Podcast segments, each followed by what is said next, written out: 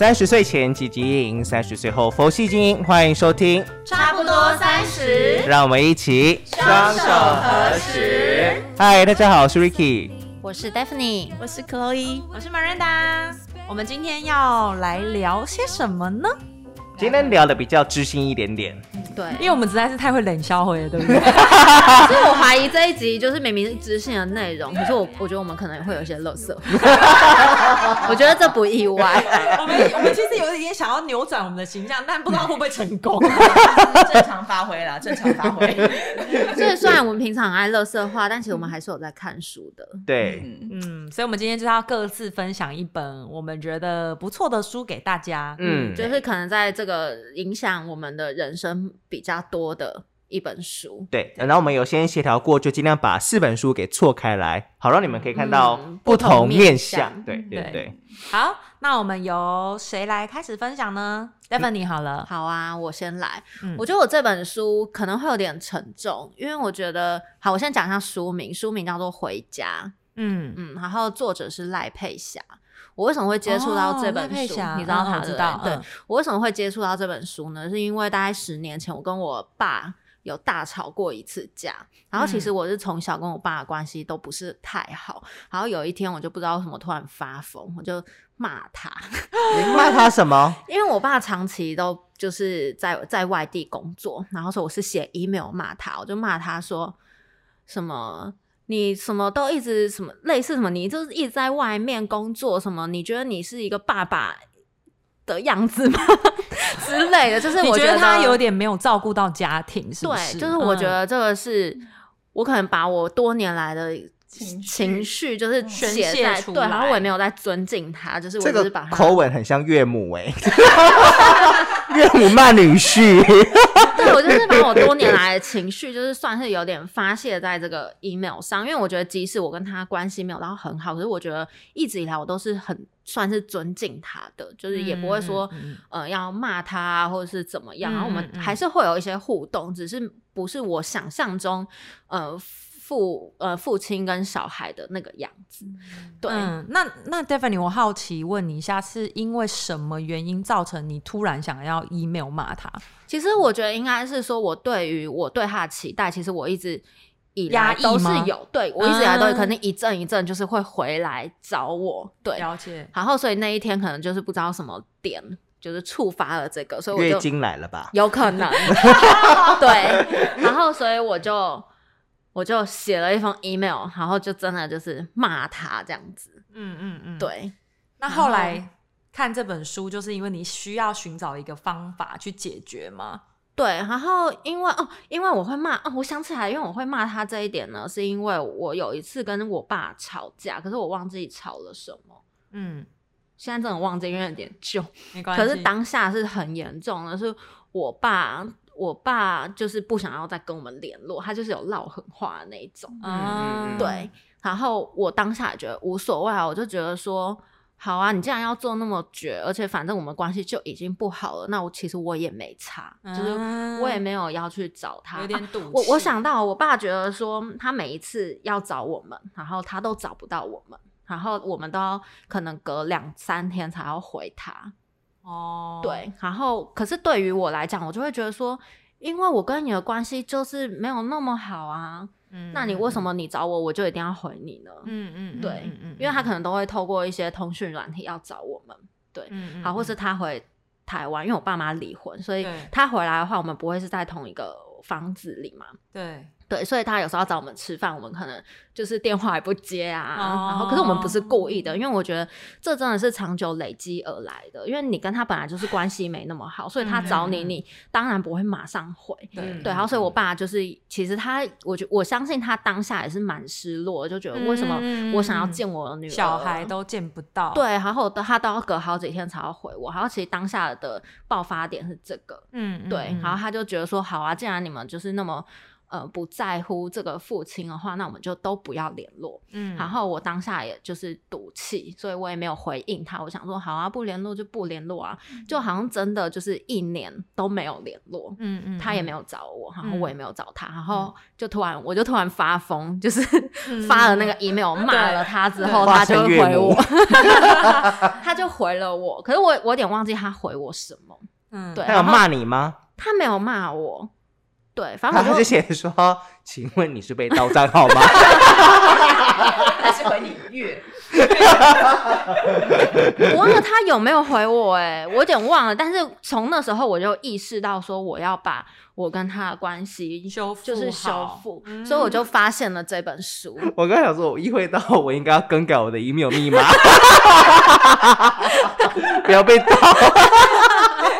又开始冷笑我了，不好意思，正常发挥，正常发挥。回来回来回来，好，这边你继续说，对，反正我就意识到说，我要跟他修复这个关系，因为我觉得我就开始反思，就是我对呃家对父母的期许是什么？因为我觉得有些人、嗯他可以觉得，嗯、我跟父母关系不好，一辈子这样我也没关系。对那我觉得那这样就很好，因为是你的选择。可是我反思我自己，我觉得我是很需要家庭的人。对。所以我觉得我，那我一定，我觉得如果我今天不把我跟我爸的关系弄好的话，我觉得这会有是我一辈子的点，一辈子的结，对，嗯。遗憾。嗯。所以我就决定说，好，那我要去修复，我要去找出这个问题。然后反正无意之间，我就发现《回家》这本书，嗯嗯，对，然后我看，我真的是看完之后，我的心结怎么就是被打开了、欸。我等下再讲这本书的内容。然后呢，心结被打开了之后，我又再跟我爸说，我错了。请问你是被盗账号了吗？女儿啊，email 的密码要不要改啊？真的在发疯啊！一下就骂爸爸，然后一下就跟爸爸说我错了。因为我看完这本书之后，我开始我会反省我自己。嗯嗯嗯，我觉得我一辈子都在接收父母给我的好，对，可是我从来没有去想我为我的家庭付出了什么。嗯，对我一辈子都是哦，我爸回来他找我，可是我真的从来没有找过他。嗯，对，因为我觉得我一直停留在可能我还是小女孩的时候，是需要被父母照顾的时候。可是其实那时候我已经二十好几了，嗯二十五、嗯二十六了。对，对，我就觉得我长大了，其实我应该要懂得去付出，嗯，我应该要懂得去关心我妈，然后关心我爸，甚至关心其他人。就是我觉得你要有付出，你才会跟那个人真的产生交流，然后你才会真的去了解他。嗯对，因为我觉得我我对我爸的想象可能都是一直在一个幻想当中，嗯就是我希望他是我想象出来的父亲的样子。嗯，对，嗯可是其实我发我我忘记，其实他也是人，就是他也是有他的个性在的。嗯就是每个人，我觉得即使好一个家庭出来，可是每个人个性都不一样。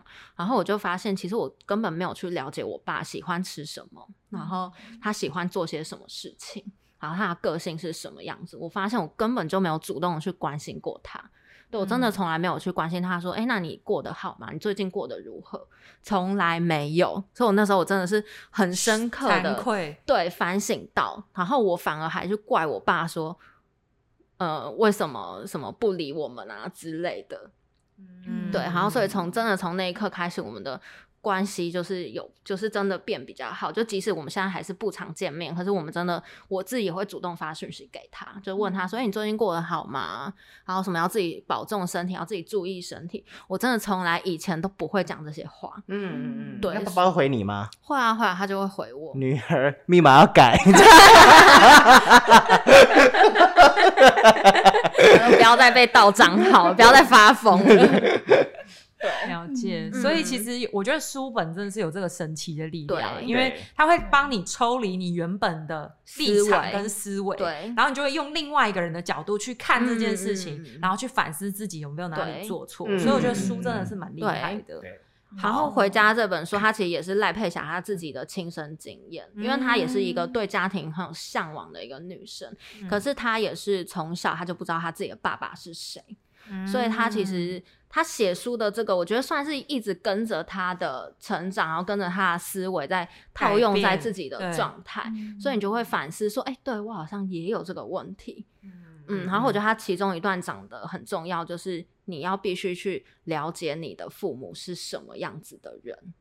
嗯。对，就是因为我觉得现在很多人都会有家庭方面的问题，嗯。然后甚至你原生家庭的问题，你会如果你没有察觉的话，你没有察觉这个问题的话，其实你会很容易把它带给到你的下一代。真的耶，嗯，而且我觉得即使你察觉了，你还是会哦。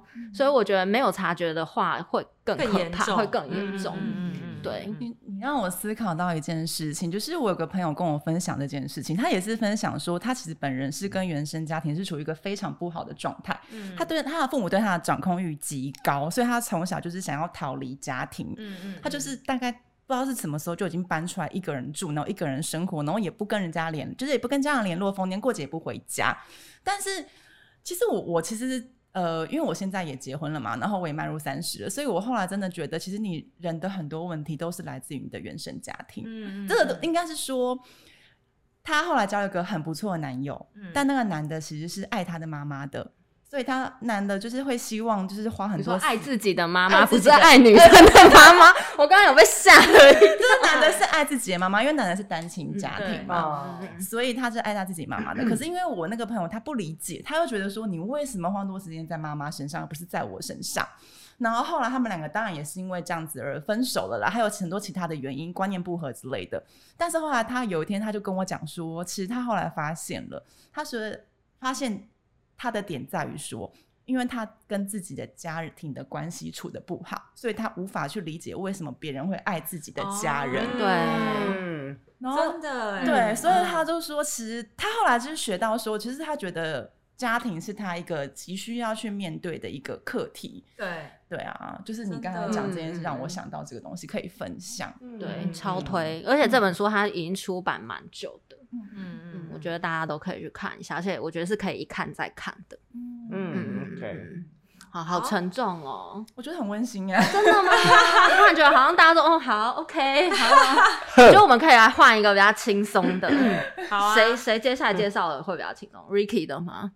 我的也不是轻不轻松，而是我本来就不是走你们这一种路线的，你说。不是这种知性路线。的，我社会很知路线。性。你是觉得我们情感太细腻了吗？对，我觉得我本来就一直都不是走这一种这么温和的方式的，所以像你看，我连在看挑电影的时候，我从来不看爱情片，因为我觉得小情小爱真的好没意思。我最喜欢看的是那种德州定居杀人狂、嗯 那种的，就是我会觉得哇天哪，人生就是应该这样子大起大落，今天涨停，明天跌停这种的。所以老实说，我今天想要推荐的书，那些书名很长，我偷看一下，它叫做《不要在该奋斗时选择安逸》，有没有很适合我的书？对不对？这本也超有名。对，这本书很有名。那基本上我讲说，我不是很喜欢那一种很温的方式去劝诱的。我应该说，我可能是因为有老师的个性，所以只要任何人，纵使是朋友或是商业的合作伙伴，我觉得每一个人都有自己的独特的想法。可是我期待他们去试，等到他们试到失败了之后呢，我有一个恶魔的想法，就是你总会爬着回来求我教你的。所以基本上呢，像这本书来说的话呢，它就是用一种比较心灵鸡汤的方式在。鼓励你去尝试，但是他却是用一种鞭策的方式来讲。像它里面呢，他提到有一些话，我觉得是蛮很不错。他就说这本书的作者呢，基本上会透过很多不同的小故事呢，来去跟你讲说，世界上你都以为世界上对你很残酷，但基本上你根本就不够努力，你就没有立场嫌这个世界有多残酷。他讲说。这本书的作者他说：“很抱歉，我不是用这本书来爱你的，我是用来这本书来叫醒你的。啊对，所以我觉得很多人就是呃，尤其像这本书的作者，他非常极力的批判小确幸这件事，啊因为他说他觉得小确幸会养成人一个怠惰的一个习惯，因为很多人会觉得说小确幸就是一个很平凡的生活，可是他讲说，你知道每一个平凡的幸福后面都有不凡的付出吗？嗯。他说很多人世代是不懂这一件事情的，所以我觉得这本书基本上是很适合那一种极度容易玻璃心碎的人。那我觉得这一个基本上就是适合蛮多人，现代人蛮多比例比例人是这样，就是只要尝试一点之后，他们就会开始想要放弃的。对，对，我觉得嗯基本上这本书是很适合这一些曾经是失败的，或是你真觉得世界对你不公平的人，因为他一直强调讲说，当你觉得世界对你不公平，你要问问自己，你真的值得世界对你公平吗？我有想要发表一句话，好，你说，就是是你刚刚说，就是你所有的小确幸，其实都是别人的不幸，就是别人的多么忍辱负重而换来的，嗯。就让我想到我们不是，就是就是我们哦，你们公司哭了吗？我我有点想哭，就是 我记得有一句话，曾经就是在疫情正严重的时候，那个时候我们不是一直在飞嘛，就是每天还是要去，就是载一些客人回来，或是载一些货物、疫苗，甚至是疫苗回来。然后就是那个时候，就是在空服被攻击、机师被攻击的时候，那个时候就是有一句话说：“你所有的就是物资岁月静好吗？对你所有的岁月静好，都是建立在别人的人福前行。嗯嗯嗯嗯，真的对对，所以我觉得包含自己本身的岁月静好，也是你背后有多少的努力没有人看到的辛酸血泪堆积而成的。你积。所有的韩货，你所有的疫苗，你所有的 任何想要到的东西，对，都是别人在忍辱负重帮你运。而且这本书，我觉得这个作者，我觉得，因为毕竟大家都知道，我就是一个比较像是网络上曝光的人嘛，所以基本上我们的生活一定充斥着酸民。可是老实说，这么多年了，老实说，你要讲说我们在意酸民吗？我们还真的是不在意的。但因为它里头我一直在意，哦，你还是在意，是不是在意？那你再多几年，那再多几年就好了。对，那我本身就是在意。再多几年啦、那他意思他说，很多人就是因为沉浸在小确幸，所以他只要发现别人过得比他好，他第一个的想象并不是说这个人到底背后多心酸，而是他觉得你凭什么过得比我更好？就是有一点仇富心态的对感，觉。所以他意思就是说，你明明就应该有这么多好的机会可以努力，可是你却把这个机会全都浪费在抱怨跟酸的上面。真的，这就让我想到罢工的时候，一堆人骂我们说不爽不要做啊。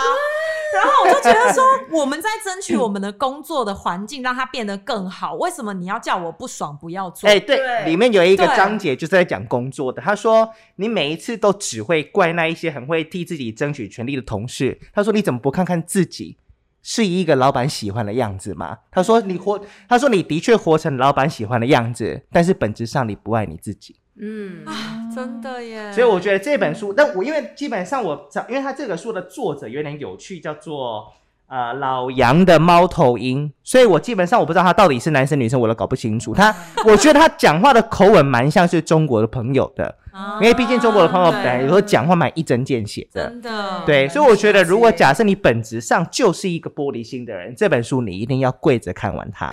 而且我也希望你看完这一本书之后，你萌起一个念头，就是我真的是个他妈的废渣。这本书真的就成功了，真的真的耶。是吧？我觉得蛮不错的，这一趴蛮激励的。所 以我觉得，而且我观察到一个现象，我觉得通常就是已经算我们世俗眼中认定蛮成功的人，他们其实真的就是真的一直在努力，一直在努力。对对，可是那些就是你就是所谓的我们所谓的就是一般世俗的民对众，对你不会觉得你看到成功的人，他们的环境条件都那么好，然后他们还是一直在努力，然后你就是就在那边停滞。嗯嗯，。对，而且他里面他讲到有一段，他讲说人的习惯都喜欢拜高踩低。嗯当你今天穿着一双 Nike 的爆款的鞋子的时候，你却去批评穿着 LV 鞋子的人炫富，但是你却又瞧不起穿着夜市牌子的人。哦，他说这样子的人永远就是卡在一个，就是你不既上不下对不上也不下，嗯你既呢就是没办法攀到上面，你就骂人家。对，很明显你会发现，你超过下面的人就踹人家一脚。对，他说：“那你这个人，你到底一辈子活得剩下什么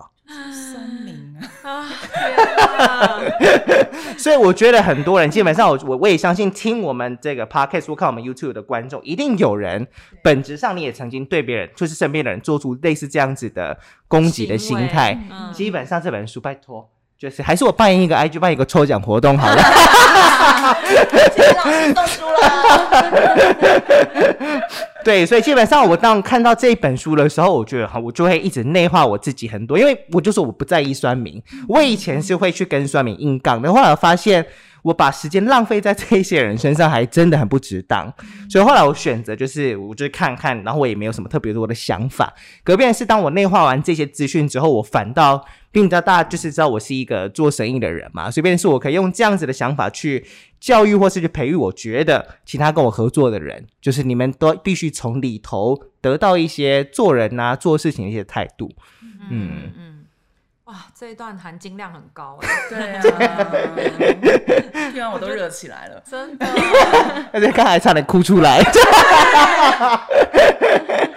被骂了很久，我觉得大家可以好好的醒思一下自己，审视审视自己的状况。嗯，那也希望就是大家可以去看一下这本书，然后跟我们分享你们的心得。对，嗯，好，那下一个部分我来分享我的好了，比较没有这么严肃，可是也有一点点沉重沉重。嗯对，因为我是想要分享一本北韩脱逃者的故事。啊，对，然后这本书其实也出版蛮久了。然后我是有一次无意间在飞机上听到同事在聊这本书的时候，我觉得实在是太精彩了，就我很想要知道北韩的人到底怎么生活的，因为它是一本算是记录的书。然后书名叫做《拥有七个名字的女孩》，然后你们去找呃那个 TikTok 也可以看到她在她在 TikTok 上面有分享演讲这样子。说那个脱逃者本身，对对对对对对，因为他现在已经在南韩生活了。嗯可是就是他的故事真的是非常的精彩，而且我看完这本书之后，我就我无法想象原来世界上还有人这样子活着，就是。大家应该看过前几年，诶，是前几年吗？那个什么《爱的迫降》，对，嗯嗯嗯，爱的迫降》就在不是在讲北韩的生活嘛？哎、我我我觉得他真的是描写的不夸张，甚至还呃有过之而无不及。就是他们里面的，应该说这些北韩的人民从小就是生活在这种一直不停的被洗脑啊，然后高压的生活状态下。那跟这本书的书名也有关系，因为他当他在逃难的时候，就是他想要离开北韩的时候，他在他是走呃往中国逃，往往逃到呃东南亚国家，然后再寻求政治庇护。所以这一整路上，他一直不停的更换他的名字，因为呢他如果不更换他的名字，他如果遇到也是北韩脱逃者的人，就会互相检举。那只要你在中国境内被检举的话，你就是直接被遣返北韩。那你被遣返北韩就不用讲，就是死死刑了，死路一条互。相检举，这就是我想要分享的，因为他们从小在呃北韩生活的时候，从学校哦小学的时候上课，周一就会有一个大会，我就简称它是。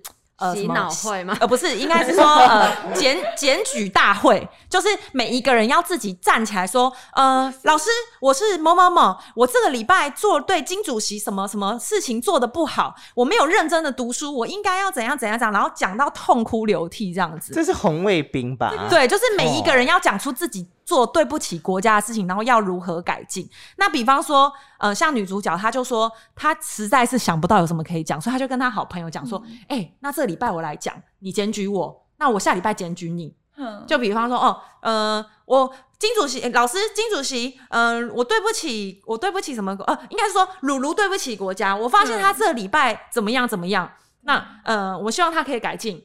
然后被检举这个人就要大哭，表示他有非常非常的惭愧。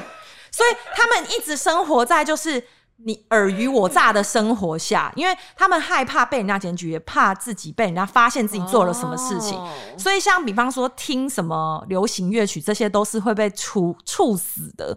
然后我觉得很夸张，里面有一段我觉得很印象很深刻，是每一个人的家中都要挂挂金主席的照片，嗯嗯嗯，然后那个照片不是就是有玻璃的那个呃，这叫什么护相框护相框？对，然后每一天都要把它擦干净哦。然后女主角小时候家里就火灾，然后火灾的时候呢，正常人会怎么样？就是拿一些你觉得重要的家产，就赶快离开了嘛。没有，他说他不能够拿任何家产，只能抱着金主席的照片出来。如果他没有抱金主席的照片出来，就会被人家检举。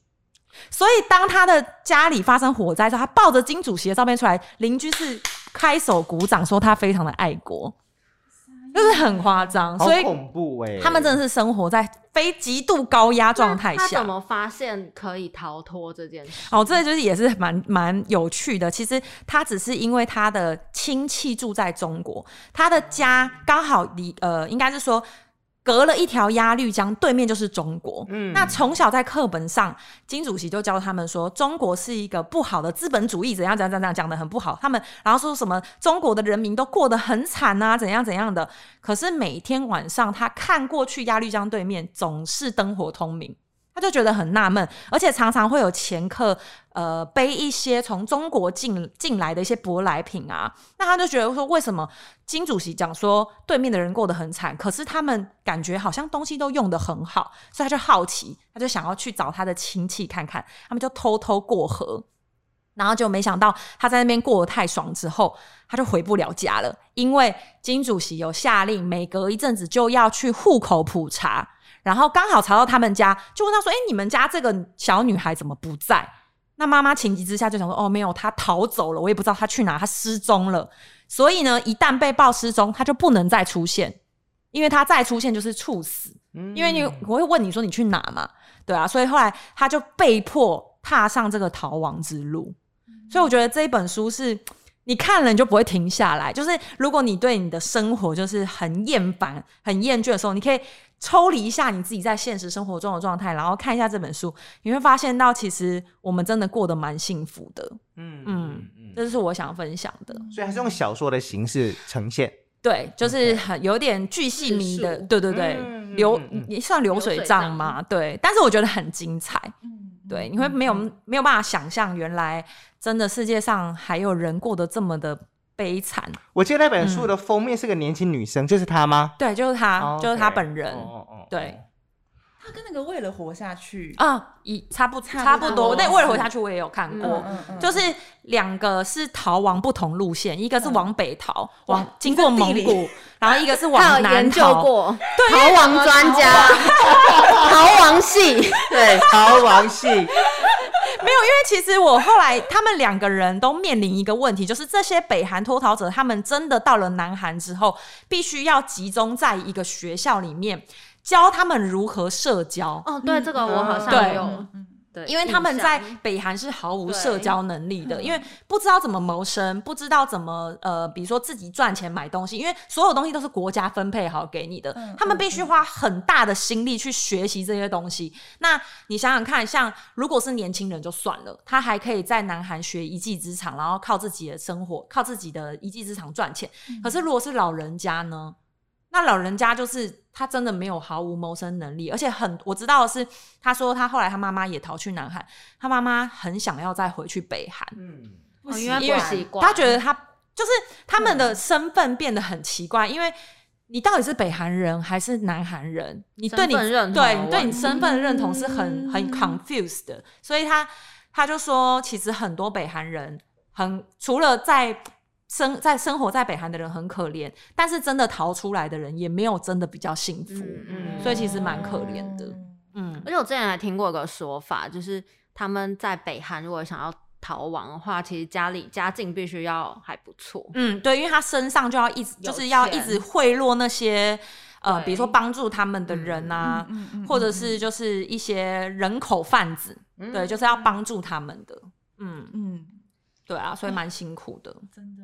嗯，好，好，分享完了，那再来给 Chloe 来分享，你今天想分享什么书呢？哦，我真的是你们之中分享之中最轻松的一本书。我今天要分享的书是，它其实言简应该大意就是教大家如何心想事成。嗯，吸引力法则吗？呃，不是吸引力，呃，嗯，应该是说就是有类似的部分，但是其实哦，我先说这本书其实是来自于一个藏传佛教人，就是藏传佛教的美国人写的。然后，呃，我们先说我们没有任何的宗教倾向，但就是我是单纯觉得我看了这本书对我启发还蛮大，所以今天想要推荐给大家。好，那这本书的作者一开始写的一本书叫做是《当和尚遇到钻石》。因为他就是常年就是在呃，他本来在他是这个美国人，他本来在美国有很好的人生，但是一夕间就是他的生命骤变，他家人全部都死光了，然后 他就是为什么要家人死光？你还笑出来？不是，我真是 对不起，麦克，对不起。所以他就去西藏，就是寻求仁波切啊，寻求一些心灵上的寄托。好，那当他就是学成归呃学成了之后，他的他的宗师跟他讲说。好，那麦克，你现在必须答应我，就是你为了我，为了要让你理解，说我们，因为他们西藏有一个，呃，有个观念叫做业力法则，业力法则，种子法则。那言简意赅的讲说，就是你今天想要什么东西，你就是必须要先去种下什么东西，你才可以回馈得到什么东西。嗯，对。然后他上次又跟他讲说，就是你为了我为了要让你理解什么叫业力法则，然后你必须，我现在给你个任务是，你要回到纽约去做钻石这门生意。然后他就傻眼说：“哎、我是出家人呢，EQ me，、就是你要我回到世界上最肮脏的地方，纽约算是吧，世界上最肮脏的地方，做世界上数一数二肮脏的生意，钻石。嗯嗯嗯他就说这样子不会违背我们佛门的那种清幽的感觉吗？他的上司就说，我必须要你用业力的法则，然后去。就是成立这间公钻石公司，然后并且赚钱，然后来认证说你真的懂了这个东西是怎么样去运作的。好，反正结论就是他最后真的就是在纽约成立了一个安鼎国际钻石，然后也是在一两年之内就赚到了非常多的钱。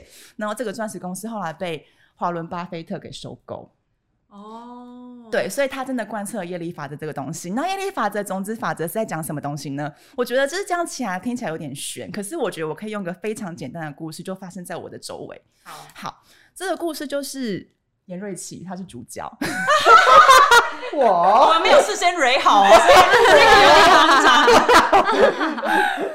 对，但呃，我记得说，因为我其实大家都知道，我以前对投资理财没有什么观念嘛。那其实老实说，就是疫情之后，因为没事做嘛，那有人就叫我看股票，然后他真的是不藏私的手把手，一步一脚印，就是教我怎么看线图，怎么看量，然后怎么看 MACD、KD 值，什么东西都教。然后，并且他就是每天学到的新知，他也会无条件的，就是分享给我们说，你们赶快下载什么东西，赶快看古今宝。就是就是他真的不藏私，然后甚至是他听到什么牌，他也报给我们。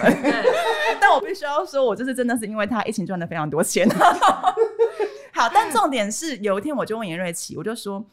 哎、就是我觉得你真的很无私哎、就是你怎么会愿意这么跟大家分享这件事情？对，然后他就笑笑跟我讲说：“没有啊，就是你赚钱，我也不会少赚呐、那这样大家都赚，不是更好吗？”嗯我跟你们说，他们他这件事情就是完全贯彻书中所讲的种子法则这件事情，就是你今天想要赚更多的钱，你必须第一件事是你要先帮人家赚钱，钱，对嗯然后你这个钱最后会长成一个非常巨大的一个生命体，然后并且源源不绝的灌回在你身边。你看他拥有多少爱马仕？原来我是任伯切，你是任伯奇，你是任伯奇，对，然后这件事情其实种子法则，就是因为大和尚遇到钻石是种子法则第一本书嘛，后来他也有讲关于瑜伽，然后后来他体验到爱、爱情这个东西。他发现爱情其实是人世间就是七大烦恼之中，就是一个非常纠结的东西。然后他就是开始去写说，就是关于爱情能不能适用种子法则？答案是可以的。我跟你说，这本书很有趣哦。你反举你老公出轨、外遇、偷吃，任何的爱、婚姻、对爱情问题都可以在对里面找到解疑难杂。症，真的都可以在里面找到解答。我觉得你要把这本书寄给一个人。你知道是谁的？你知道吗？好，继续。对我真的是觉得，然后里面有讲到一个东西，其实我觉得对我影响蛮深的，因为一开始的时候，我觉得就是像我刚才上一集在迷信有讲过说，其实我本来是个自我中心主义非常重的一个人，我什么都是我看到、我觉得、我以为、我认为，可是其实那本书里面有讲那个叫空性的东西，嗯，一个房间里面有一支笔，我今天我进去，我看到是一支笔，可是那是因为我是今天是我这个主题进去，可是今天是一只狗进去，你们会觉得那个东西是什么？狗会觉得这东西啊是个磨牙玩具耶。嗯，那这么来说，哦这个东西到底是笔还是磨牙玩具呢？可是这东西老实在说，对万物来说，其实它什么都没有，它是个空。它会最被赋予一个形象跟既定，是因为我们今天是我们的主体赋予他一个形象跟定义。嗯，对，然后这件事情就是影响我很深，就是我也去反思我自己说，对我常常是觉得说，我看到我那时候是男友啦，我常常看他说你做什么我不顺眼，你做什么我讨厌，你做什么我就是过不去。对，可是其实这东西到最后回归起来，就是主体都是因为我自己的情绪而去导致于说，我看他什么都不顺眼。嗯，其实他本身做这件事情可能是个中性的行为，但是我可能也是会去对他批判呐啊、挑剔啊。哦，里面还有讲到第二个，我觉得真的是很厉害的东西是，他说愤怒是会烧毁一切。是不是？是不是？你真的有在认真看这本书哎、美江真的没有在骗人，烧毁，真的。你们真的要断开锁链，好变突然变我宗教觉得你现在变布布对布大布教大，而且要捡到五颗钻石，对，去纽约成立钻石公司。等一下，那个仁波切是美江吗？真的就是其实愤怒是会烧毁所有良善的业力的一个，就是终极的一个，就是万恶的根源。就好比说我今天去憎恨一个人，我今天憎恨。好，我今天假如说我今天憎恨你好了，可是你不会有任何的感觉跟变化，可是我却会因为我憎恨你，我每天变丑变老，皱纹变多，头发变白，因为愤怒的力量其实是很回到你身上非常可怕的。嗯，对，所以其实我觉得这本其实是呃，对，然后他也有就是用一些，我觉得讲到最终的意思就是他有用就是种子法则教你去，你想要得到什么东西，你就是先去种出什么东西，它就是最后就会硕果累累的，就是回到你自己的身上。然后，并且，其实我觉得这本书到最后无非的意义就是教人为善。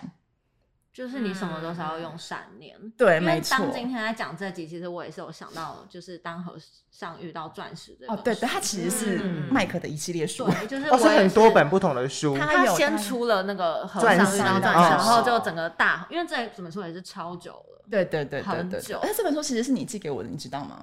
我跟你讲，我真的忘记这件事，是我要讲个故事。因为你也是仁波切耶，我就是人波没有，他也真的是我心中的师姐啊，我们两个一起烧毁，烧毁，对。烧毁。你们两个被网罗在一起了，网罗。好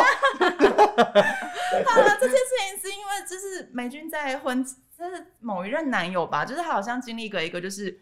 就是人生低潮，对人生的低潮。然后那个时候他看了很多书，可是那个时候我是在人生的高潮。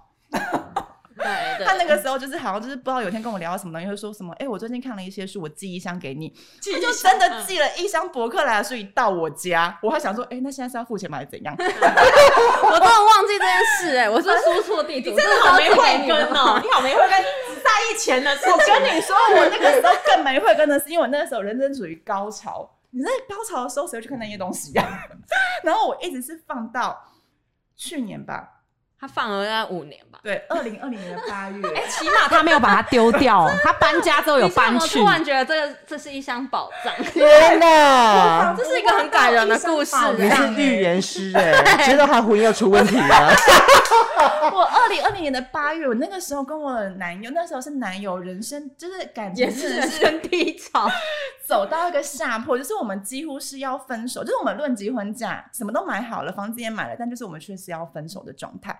那时候是人生的超低潮啊，然后我就是无意间竟然就发现了这一箱哎、然后我就是冥冥之中有安排。对我真的是傻眼，我打开来看，我边看边哭哦。我不知道这一趴哎，你在边看边我有，我后来跟你分享啊，就是你那个时候可能不知道是在怎样，然后你就说哦是啊是啊，哦，我没有没有没有办法心听，对他那时候人生也在高潮了。还是床上的高潮？哦，是哦，是哦。那我应该不会讲话，应该就用打字。反正我真的觉得这本书，就是你们对爱情有什么疑难杂症，或者是你们心里想要得到什么东西，但不知道怎么得到的话，我真的觉得这本书，就是这系列的书，你们都可以找来看看。就是我觉得其实还蛮不错的。那我想看那本书《钻石》那一个。对，因为我觉得它真的跟吸引力法则不太一样。对因为吸引力法则就是一直空想，想就是吸引我要什么，我要什么。可是我觉得这本书是真的你不觉得会让你去做。看着我们身边的人会知道吸引力法则没什么用吗？应该是我觉得很少人就是真的落实吸引力法则这件事情。我觉得当然吸引力法则你要说它完全没用，我也不觉得它完全没用。对，可是当你真的你不能一直空想啊，躺在床上什么都不做，然后就一直想说我要有一百个爱马仕。对啊，我其实也是这样觉得的耶。嗯，我会说对啊，我也是这样觉得，我以前都这样做。但是我觉得就是万流归宗啊，就是其实什么东西，我觉得他们最后的目的都是希望你做一些善事。嗯嗯嗯，对啊，我觉得你用就是这个做结尾很好，因为我符合我们的 slogan。对，哦，佛系。对对对对，双手合十。双手合十。那里面只有书，就我最不佛系耶。我要打醒人家，啊 唤醒别可是。你的出发点也是为别人好啊。啊对对啊，对，嗯，好啊，我觉得我今，我觉得我们今天的四本分享的书其实都蛮精彩的。最后再跟大家就是提醒一下，呃，刚刚的书名，第一本是《回家》，第二本是呃，当哎、不要不该在奋不要在该奋斗时选择安逸。对对，然后再来是我的书是《拥有七个名字的女孩》跟《当和尚遇到钻石》，大家可以去哦知爱的耶利法则，不好意思。好，那大家可以去呃搜寻一下这些书啊，那你看完也欢迎你们跟我们分享你们自己的想法。嗯，好那我们今天就差不多到这边，希望大家可以追踪我们的 Instagram。